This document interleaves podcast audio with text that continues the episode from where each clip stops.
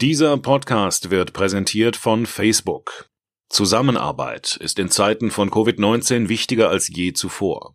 Deshalb setzt Facebook die gemeinsame Arbeit mit europäischen Regierungen, Behörden und Forschungsteams fort. So nutzt in Spanien die Weltbank Facebook-Karten zur Prävention von Krankheiten, um den Bedarf an Covid-19-Tests und Krankenhausbetten vorherzusagen. Und gemeinsam mit europäischen Regierungen hat Facebook WhatsApp-Chatbots entwickelt, die Fragen zu Covid-19 schnell und präzise beantworten. Mehr auf about.fb.com slash de slash Europe. Eiskalte Nächte in Deutschland. Im Februar lagen die Temperaturen nachts oft unter minus 10 Grad. Und da draußen auf den Straßen gibt es immer noch Menschen, die im Freien schlafen, unter Autobahnbrücken, am Fluss, kalt, zugig. Wenn man darüber nachdenkt, wenn man die Menschen in einer solchen Nacht dort draußen sieht, wird einem ganz anders. Für viele Obdachlose werden solche kalten Nächte zu einer tödlichen Gefahr. Und die Corona-Pandemie macht die Lage für Menschen ohne festen Wohnsitz noch brisanter. Wie wird Obdachlosen in dieser Zeit geholfen? Welche Angebote gibt es? Und was macht eigentlich die Politik ganz oben in Berlin oder Brüssel? Darüber sprechen wir heute im FAZ-Podcast für Deutschland. Zunächst aber haben wir uns den Sozialarbeitern hier in Frankfurt angeschlossen und einen Abend lang den Kältebus begleitet. Heute ist Dienstag, der 16. Februar und ich bin Katrin Jakob. Schön, dass Sie dabei sind. Können wir Ihnen denn sonst irgendwie helfen? Ich jetzt erstmal hier sitzen, ich überlege mal. Wir überlegen mal, ich okay? überlege dann, was ich morgen mache, ja. Alles klar. Wir sind im Einsatz mit Elfi Ilkmann-Weiß und Thomas Häuser. Die beiden fahren Abend für Abend mit dem Kältebus durch Frankfurt auf der Suche nach Obdachlosen in Not. Ist jemand da? Wir sind vom Kältebus, wir kommen mal rein. Fehlalarm, nicht mehr da. Die Nacht ist eiskalt, minus 8 Grad. Der Kältebus ist bei solchen Temperaturen im Dauereinsatz. So, Elfie, das ist noch.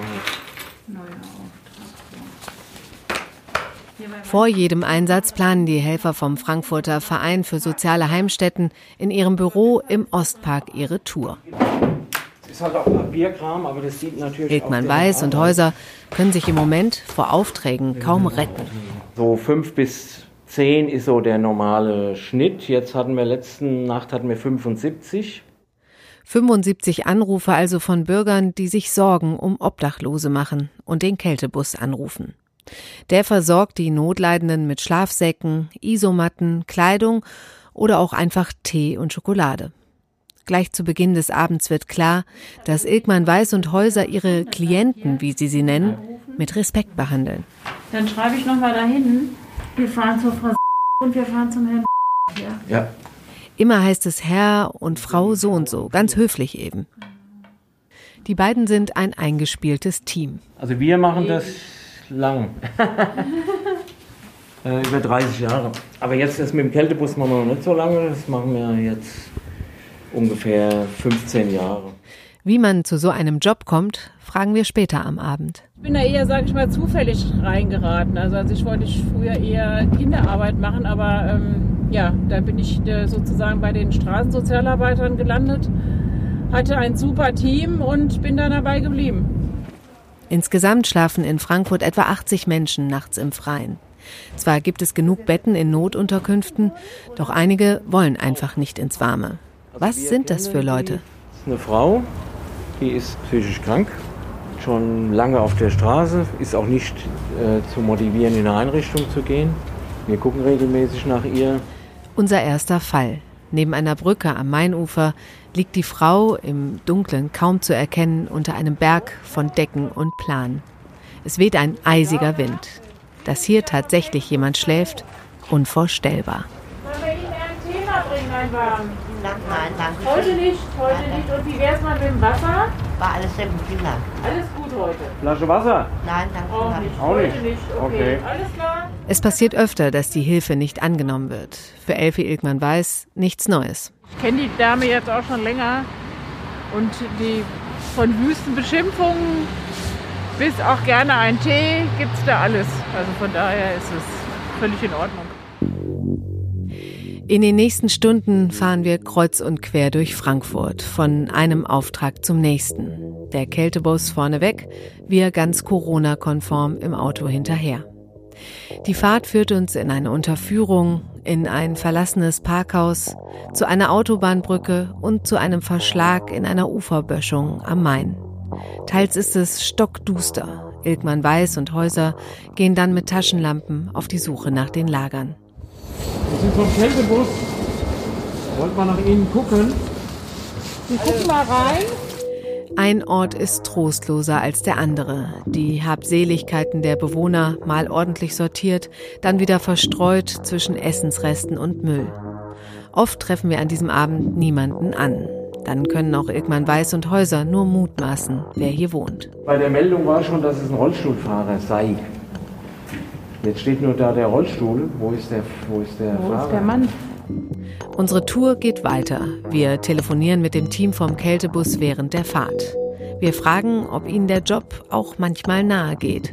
Und da muss man natürlich, sage ich mal, im Nachgang muss man auch gucken, wie man diese ganzen Erlebnisse und Bilder, wo man die dann wieder stehen lässt, damit man auch wieder mal durchatmen kann. Das ist eine hohe Anstrengung auf jeden Fall und eine Anspannung. Der nächste Auftrag führt uns an einen S-Bahnhof. Von dem Gesuchten fehlt dort jede Spur. Aber auf dem Weg dorthin ist uns ein Mann an einer Bushaltestelle aufgefallen. Mal gucken, ob wir den jetzt hier finden, weil der ist. Du saß auf einer an der Bushaltestelle, ne? Ja, da ist, auf, da ist Gepäck, ne? Nee, eine weiter vorne. Oben auf Wo denn? Kapstadt, ja? Ja. Sind wir an der Bushaltestelle vorbeigefahren? Hab ich Da nicht gesehen. ne? Einge, ein, ganz Lag oder? eingeengt. Nee, saß, aufrecht, Und- angelehnt. aber Ach so. gepackt den Schlafsäcke. Oh ja, da fahren wir dann auf jeden Fall nochmal vorbei. Wir haben noch einen, einen Auftrag bekommen von den dreien. Ah, ehrlich? Wir haben einen gesehen, den wir nicht gesehen Ah, haben. ehrlich, okay. Der Mann an der Bushaltestelle ist ein alter Bekannter. Hallo! Wie geht es Ihnen? Gut. Aber einen Tee können wir Ihnen noch. Linus, nein, ich hab, ich hab doch alles. Auch keine Decke, Herr Ich hab alles, ich hab alles. Wir haben alles. Schön warm, ja. Das hilft ja auch nicht mehr, wenn es Und dann gibt's ein Flugzeug. Ja, ja, ja. Schönen Tag noch. So langsam neigt sich die Tour dem Ende. Die letzten beiden Aufträge stehen an. Eine junge Frau hat sich vor einem Kino eingerichtet, das wegen Corona geschlossen ist. Ilkmann Weiß und Häuser kennen sie noch nicht, tasten sich vorsichtig an die Situation heran. Komm ein Stückchen näher. Das ist eine Decke? Nee, Quatsch, eine Hose. Ich, ich. Ja, der muss ja Der Schlafplatz hat was von einer Festung. Die junge Frau hat sich mit Kisten, Decken und einem aufgespannten Regenschirm eingemauert. Ihr Blick ist verängstigt. Dann frage ich das nächste Mal, wenn ich komme, ob Sie vielleicht mal woanders hin möchten, mal ins Warme. Ich bleib jetzt einfach mal hier sitzen. Ja, Sie ich bleiben hoffe, da es wird sitzen. nicht so kalt. Okay, Also ich bleib jetzt mal sitzen. Ich überlege mir für morgen, überlege ich mir was. das ja? ist gut, das ist in Also Ordnung. Diese Begegnung hat selbst die erfahrenen Ilkmann Weiß und Häuser ganz schön mitgenommen. Und die, das ist ein Räumungsfall, ne? Ja, die ist von irgendwo aus einer anderen Stadt irgendwie aufgetaucht. Und wie, wie, ähm, weil du warst ja jetzt näher dran, wie Ja. waren da so der unten drunter und so? Die, Ich glaub, also die hat einen Schlafsack da und so? Ja, ja, die hat da schon, hat da schon Ausrüstung. Das war echt.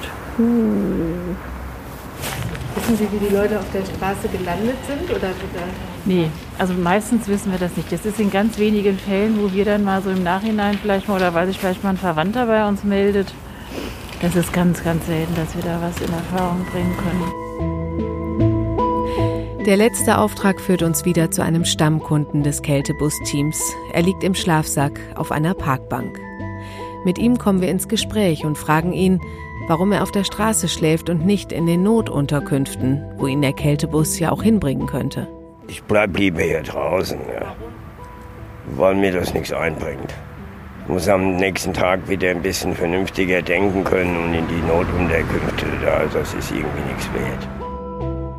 Für Menschen, die beim Thema Obdachlosigkeit Berührungsängste haben, hat Elfie Ilkmann Weiß noch einen Tipp parat. Wenn man Schwierigkeiten hat, man muss ja nicht auf die Menschen zugehen, man muss ja auch nicht mit ihnen reden. Man kann ja einfach, wie gesagt, die 431414 wählen oder unser Beratungszentrum anrufen und dann äh, kommen die Sozialarbeiter und nachts ist der Kältebus unterwegs und kümmert sich.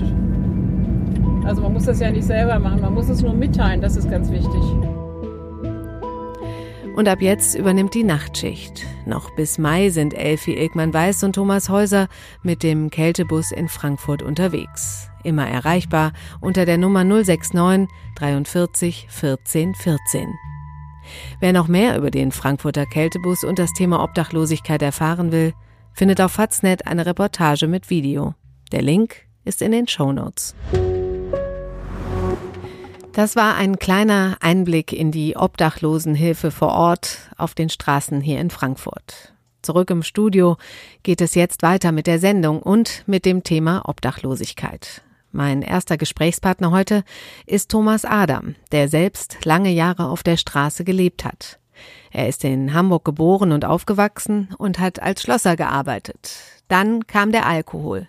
Die Sucht hat ihn seinen Job und seine Ehe gekostet. 15 Jahre lang lebte Thomas Adam als Obdachloser auf Frankfurts Straßen, bis er den Weg rausgeschafft hat. Heute arbeitet er als Stadtführer und erzählt seinen Gästen ganz offen, wie das Leben als Obdachloser ist.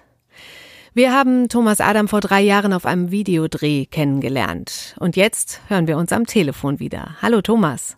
Hallo. Wie geht's dir heute? Ja, mir geht's heute den Umständen entsprechend ganz gut eigentlich. Könnte schlimmer sein. das hört sich gut an. Thomas, wir waren letzte Woche mit dem Kältebus unterwegs. Kennst du dieses Angebot auch und was hältst du davon? Also ich kenne das Angebot, das äh, habe ich auch zu meiner Zeit damals genutzt und ich finde das eine sehr, sehr gute Sache mit dem Kältebus. Die haben dir dann Sachen gebracht, als du draußen geschlafen hast? Naja, also die haben mir natürlich erstmal, haben die mich gefragt, ob ich eine Unterkunft brauche, so eine Notunterkunft oder so. Mhm. Und, und wenn ich denn in, in keine Notunterkunft wollte, dann hat man mir auf jeden Fall einen Schlafsack gegeben und was Heißes zu trinken. Also da kann ich mich gut und da erinnere ich mich auch gerne dran. Mhm. Du hast es jetzt schon angesprochen. Es ist ja teilweise eiskalt da draußen. Jetzt in den letzten Wochen war es manchmal bis minus 15 Grad. Und eigentlich müsste ja keiner auf der Straße schlafen. Es gibt ja diese Angebote, von denen du auch gerade gesprochen hast. Warum wollen die Menschen dann nicht ins Warme? Ich glaube, das ist was, was man nicht versteht, wenn man das nicht selber erlebt. Ja, also in solchen Einrichtungen, da herrschen Regeln und da muss ich mich an Regeln halten. Und ich habe unwahrscheinlich große Probleme damit gehabt, bedingt durch meine Alkoholsucht, mich an Regeln zu halten. Weil äh, ich habe damals die Erfahrung gemacht, äh, wenn man muss auch eine kleine Mitwirkungspflicht, muss man schon mitbringen, wenn man so ein Angebot annehmen will. Und ich, dazu war ich damals nicht, nicht in der Lage. Ah ja. Aber selbst jetzt in diesen kalten Zeiten gibt es ja noch Menschen, die dann draußen schlafen. Ähm, ist denen denn die Gefahr bewusst, dass man da einfach auch erfrieren kann oder ist das egal oder sind die psychisch so krank? Also bei mir war das damals immer so, ich habe immer gedacht, ich nicht, den anderen passiert das vielleicht, aber mir nicht. Mhm. Ich muss vielleicht noch ergänzend da, da, dazu sagen, gerade bei dieser Kälte, also ich bin Alkoholiker und ich konnte auch irgendwann nicht mehr kontrollieren, ob ich Wasser lassen muss oder nicht. Ne? Und wenn du denn, wenn du denn bei der Kälte irgendwo einschläfst und bist von bist ein bisschen vollgepinkelt, ich sag das mal so, wie es ist, dann ist das ganz gefährlich. Ne? Mhm. Viele Menschen sind ja in solchen Momenten oder auch überhaupt unsicher, wie sie Obdachlosen begegnen sollen. Wie fühlt sich das an, wenn man so gemieden und ausgegrenzt wird? Ja, also ich bin irgendwann abgestumpft dagegen, aber letztendlich hat mir das auch geholfen, da wieder rauszukommen. Ne? Also die, du, du, du kriegst der aus der Gesellschaft das immer auf irgendeine Art und Weise gesteckt, dass du wo geduldet bist, aber nicht erwünscht bist, ne? dass du immer am Rand mitläufst. Also das, das hat sich schon scheiße angefühlt. Das hm. ist ein ganz scheiß, das ist ein scheiß Gefühl. Aber letztendlich ist, ist das das, was mich da auch rausgebracht hat. Ich wollte das nicht mehr, ich konnte das nicht mehr aushalten. Hm. Was, was forderst du denn von den Menschen, von der Gesellschaft? Ja, also aus der Sicht eines Obdachlosen fordere ich von der Gesellschaft, also ich habe ja eigentlich gar nichts zu fordern, aber ich würde es schön finden, wenn die Gesellschaft auf Obdachlose nicht so abwirkend, ne, so, so von oben herab, so mhm. scheiß Penner oder so, weil jeder Obdachlose, der hat seinen Grund, warum er obdachlos ist. Mhm. Wie hast du es denn geschafft, rauszukommen am Ende? Wie hast du diesen, diesen Schritt geschafft? Ja, mit Wille. Mhm. Mit Wille und guter, unter, guter Unterstützung. Also unser System bietet für unterstützt, äh, bietet für Leute, so wie ich einer war, der obdachlos war und da raus wollte, bietet unser System eine richtig gute Unterstützung an, die ich auch gerne angenommen habe. Also ich war selbst überrascht, wie, wie toll das alles funktioniert hat und welche Türen man mir, man mir auch aufgeschlossen hat. Thomas, du hast es geschafft, hast dich da rausgekämpft. Heute bietest du nicht nur Stadtführungen an, das hatte ich eben schon gesagt, sondern wirst auch eingeladen zu Diskussionen, zum Beispiel in Schulen. Im Moment findet das Ganze natürlich online statt, aber ich hänge den Link zu den Führungen auch mal in die Show Notes und auch nochmal unser Video, das wir damals über dich gedreht haben. Ich wünsche dir alles Gute. Vielen Dank für das Gespräch. Gerne, nicht zu danken. Was die Corona-Pandemie für die Menschen auf der Straße bedeutet, das bespreche ich gleich mit meinem nächsten Gast. Christine Heinrichs ist stellvertretende Leiterin des Frankfurter Vereins für soziale Heimstätten, der auch den Kältebus betreut. Frau Heinrichs, eine Frage vorneweg. Wir hatten ja jetzt einige sehr kalte Wochen. Da rückt das Thema Obdachlosigkeit natürlich noch viel mehr in den Fokus. Aber bekommt das Thema insgesamt genug Aufmerksamkeit in der Gesellschaft? Also die, das Thema Obdachlosigkeit bewegt sehr viele Menschen. Also es bewegt auch viele Bürger. Also wir haben viele Presseaufmerksamkeit. Wir sehen es auch an den Aufträgen, die für unseren Kältebus eingehen. Wir haben jetzt in dieser Saison seit November um die 1000 Anrufe von Personen, die jemand im Stadtbild sehen, der vielleicht nicht richtig ausgestattet ist. Also wir bekommen schon viel Aufmerksamkeit und auch die obdachlosen Menschen bekommen viel Aufmerksamkeit. Hm, hm. Jetzt sind wir mitten in der Pandemie und Corona hat die Lage für Obdachlose verschärft. Das Zuhause hat ja eine ganz anderen, einen ganz anderen Stellenwert bekommen. Wer kein Zuhause hat, kann keine Kontakte meiden, Quarantäne geht nicht, äh, Stay-Home-Initiativen, das bringt ja alles nichts. Ähm, was berichten denn Ihre Mitarbeiter von der Straße? Was bekommen Sie damit? Also für die Menschen sind erstmal die unmittelbaren Themen von Bedeutung. Das heißt, dass der Aufwand für sie auf der Straße zu überleben größer geworden ist. Äh, alle Einrichtungen arbeiten mit einem Schutzkonzept. Das führt in der Regel auch mit sich, dass weniger Menschen gleichzeitig in die Einrichtung gehen können. Das heißt, die Menschen müssen sich organisieren. Sie müssen Wartezeiten in Kauf nehmen. Sie müssen vielleicht zu Zeiten kommen, wo es weniger voll ist. Das fordert die Menschen schon sehr, weil die jetzt nicht so gut, also zumindest auch die sehr schwer psychisch Erkrankten, eigentlich überhaupt nicht in der Lage sind, äh, die Ansprüche von außen zu erfüllen, weil die sehr damit beschäftigt sind, ihre inneren Wahrnehmungen, ihre innere Situation insgesamt überhaupt erstmal aushalten zu können. Also von daher ist, ähm, also wir haben ja auch Quarantäneeinrichtungen extra für Menschen, die keine Wohnung haben. Das ist jetzt alles weniger das Problem. Was wir aber sehen, ist, dass für die Menschen der Alltag einfach schwieriger geworden ist. Hm, es sind ja auch weniger Menschen unterwegs auf der Straße, die dann wieder äh, den Obdachlosen Geld geben könnten. Ist das auch ein Punkt? Ja, der ganze Bereich des, äh, des Gelderwerbs ist natürlich sehr viel schwieriger geworden. Also die gesamte, das gesamte Leben, die gesamte Struktur ist ja ist praktisch entfallen, auch in der Masse etwas verschwinden zu können. Also da, wo niemand mehr unterwegs ist, gibt es viel weniger soziale Kontrolle. Und es gibt auch für jemanden, der jetzt nicht so präsent sein möchte und nicht so gerne wahrgenommen werden möchte, viel weniger Möglichkeiten, überhaupt in der Masse unterzugehen, sag ich mal. Hm, hm. Was können wir denn da machen als, als Bürger? Also was kann man machen? Also zu verstehen, dass es für die Menschen schwieriger geworden ist und auch zu verstehen oder auch ein Verständnis dafür zu entwickeln, dass die betroffenen Personen mitunter etwas ungeduldig sind. Mhm. Oder dass sie auch, ähm, dass sie vielleicht auch ein bisschen unfreundlich auf Ansprache reagieren, weil es, weil es für sie einfach eine stressigere Situation insgesamt geworden ist. Würden Sie sich insgesamt wünschen, dass von Seiten der Regierung mehr passiert, mehr Hilfe für die Kommunen? Also ich sag mal, in dem, in dem Bereich äh, der Menschen, die auf der Straße leben, gibt es ja verschiedene Gruppen, die da praktisch ineinander zusammenfließen. Und eine, der, eine Gruppe, die uns ähm, die allergrößten, äh, äh, das, also die größten Sorgen macht, sind die Menschen, die psychisch erkrankt sind. Mhm. Und ähm, da sehen wir doch, dass die Wohnungslosenhilfe da zum Teil sehr alleine ist mit der Problematik. Also dass ähm, das Menschen sind, die, die sich zwar selbst gefährden, aber die nicht die immer an der Schnittstelle sind, dass die Selbstgefährdung so problematisch ist, dass man jetzt eine Einweisung machen müsste. Sie bleiben praktisch immer ein bisschen drunter. Das heißt, es ist erlaubt, ähm, zu verwahrlosen, es ist erlaubt, ähm, sich nicht um sich zu kümmern, es ist erlaubt, es ist nicht erlaubt, vom Dach zu springen, aber es ist nicht erlaubt, äh, also es ist erlaubt, dass sie ganz schlecht mit sich umgehen, offene Wunden haben, die sie nicht versorgen lassen, in der Kälte draußen schlafen, ähm, schwersten Alkoholabusus. Und da haben wir doch eine große Gruppe, die uns sehr große Sorgen macht und wo wir sehen, dass das, dass die Menschen auf der Straße sind, weil sie diese Strukturen nicht mehr leben können, weil sie das nicht aushalten und weil auch ihre Umgebung das nicht aushält. Denen geht es zum Teil auf der Straße besser, aber das kann ja keine Perspektive fürs ganze Leben sein. Hm. Und was könnte man da tun?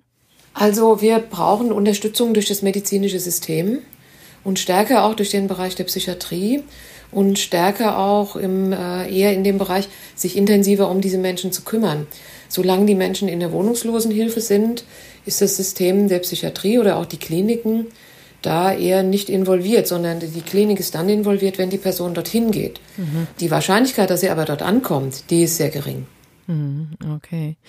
Jetzt hat ja die EU im November groß verkündet, das hatte ich gelesen, dass die Obdachlosigkeit in Europa bis 2030 abgeschafft werden soll. Also mit Empfehlungen für die Mitgliedsländer.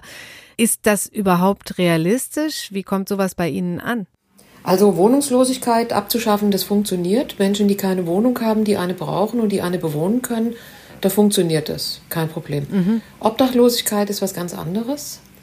Obdachlos sind auch Menschen, die es in der Wohnung gar nicht aushalten. Und da reden wir nicht von EU-Bürgern, die äh, nach Deutschland einreisen, auf der Arbeitssuche sind. Das sind Menschen, die keine Wohnung haben. Mhm. Menschen, die eine Schnittstelle haben zur, zur psychiatrischen Erkrankung und die es im Wohnraum nicht aushalten oder wo es die Nachbarn nicht aushalten. Diese Problemlage wird man mit Wohnung alleine nicht lösen können. Und deshalb, also das ist so, wenn man sagt, äh, wir verbieten jetzt die Krankheit und wir schaffen Krankheit ab. Das ja. wird auch nicht gelingen. Das, es wird weiterhin Menschen geben, die so schwer psychisch erkrankt sind und ähm, die, wo sich unsere Sozialarbeiter mitunter jahrelang darum bemühen, dass die Person einen Schritt Hilfe annimmt. Hm. Also da muss das, das ganze System, das Gesundheitssystem noch aufmerksamer werden. Ja, auch offener werden, ähm, mit Leuten umzugehen, die halt so stachelig auch sind, die nicht dankbare Patienten sind und ähm, sondern die durchaus schwierig sind und dass man sie aber trotzdem behandeln möchte. Das hört sich gut an. Das ist ein, ein Wunsch, den man mal so weitergeben kann. Und ich danke Ihnen ganz herzlich für das Gespräch. Ja, vielen Dank. Einer, der sich in Berlin seit Jahren mit dem Thema Obdachlosigkeit beschäftigt, ist Wolfgang Strengmann-Kuhn. Er ist Sprecher für Arbeitsmarktpolitik und europäische Sozialpolitik der Grünen-Fraktion im Bundestag. Herr Strengmann-Kuhn, bringen Sie uns doch mal kurz auf den neuesten Stand. Wie akut ist das Problem Obdachlosigkeit in Deutschland?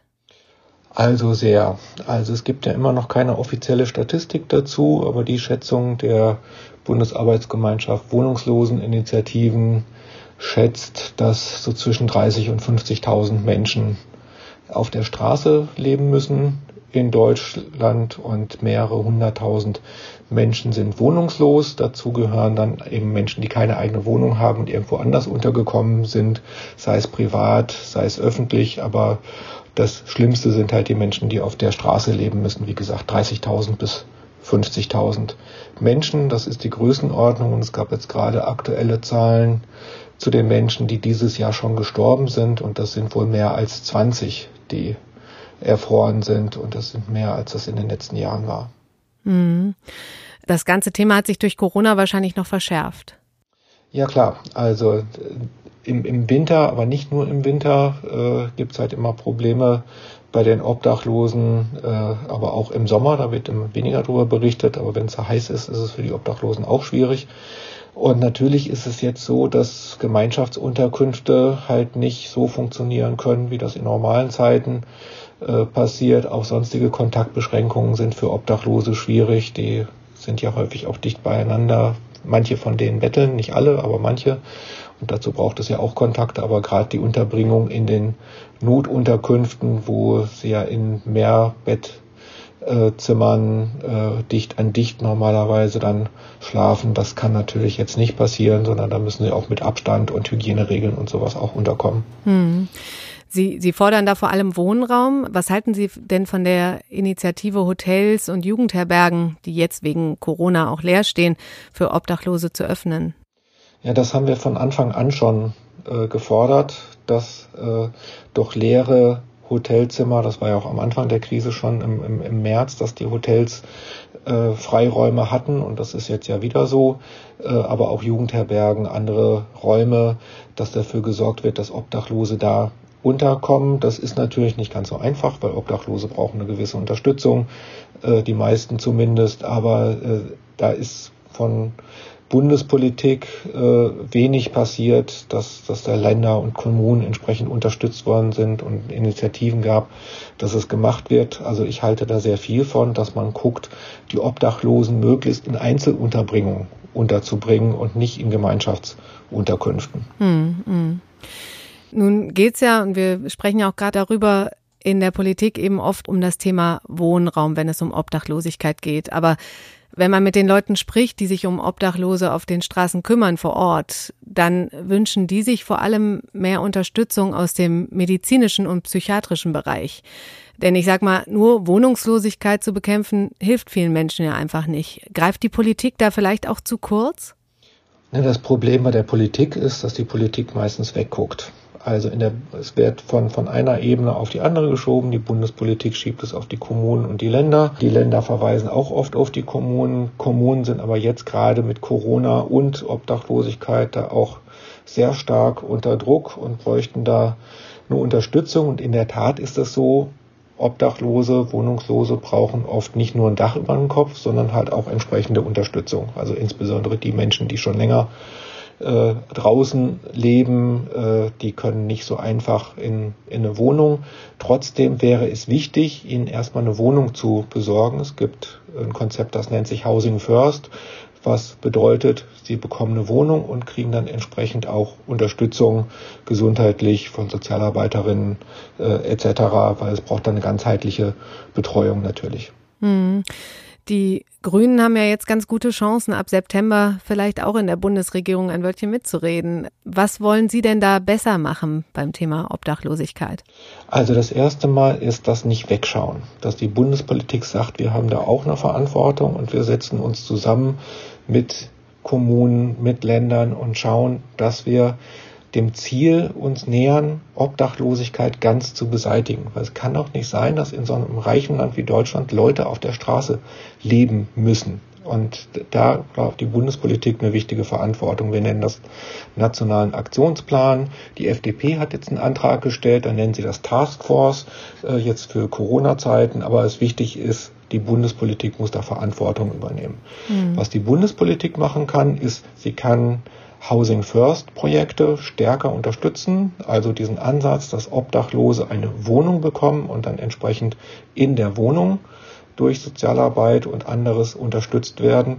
Und ein dritter Punkt, den die Bundespolitik machen kann, das betrifft dann eine Teilgruppe, aber eine große Teilgruppe, dass die Bundespolitik dafür sorgt, dass Menschen, die aus anderen EU-Ländern bei uns leben und auf der Straße leben müssen oder obdachlos sind, dass sie Zugang zur Grundsicherung bekommen. Das wäre ein dritter wichtiger Punkt, den man von Bundespolitik aus machen könnte.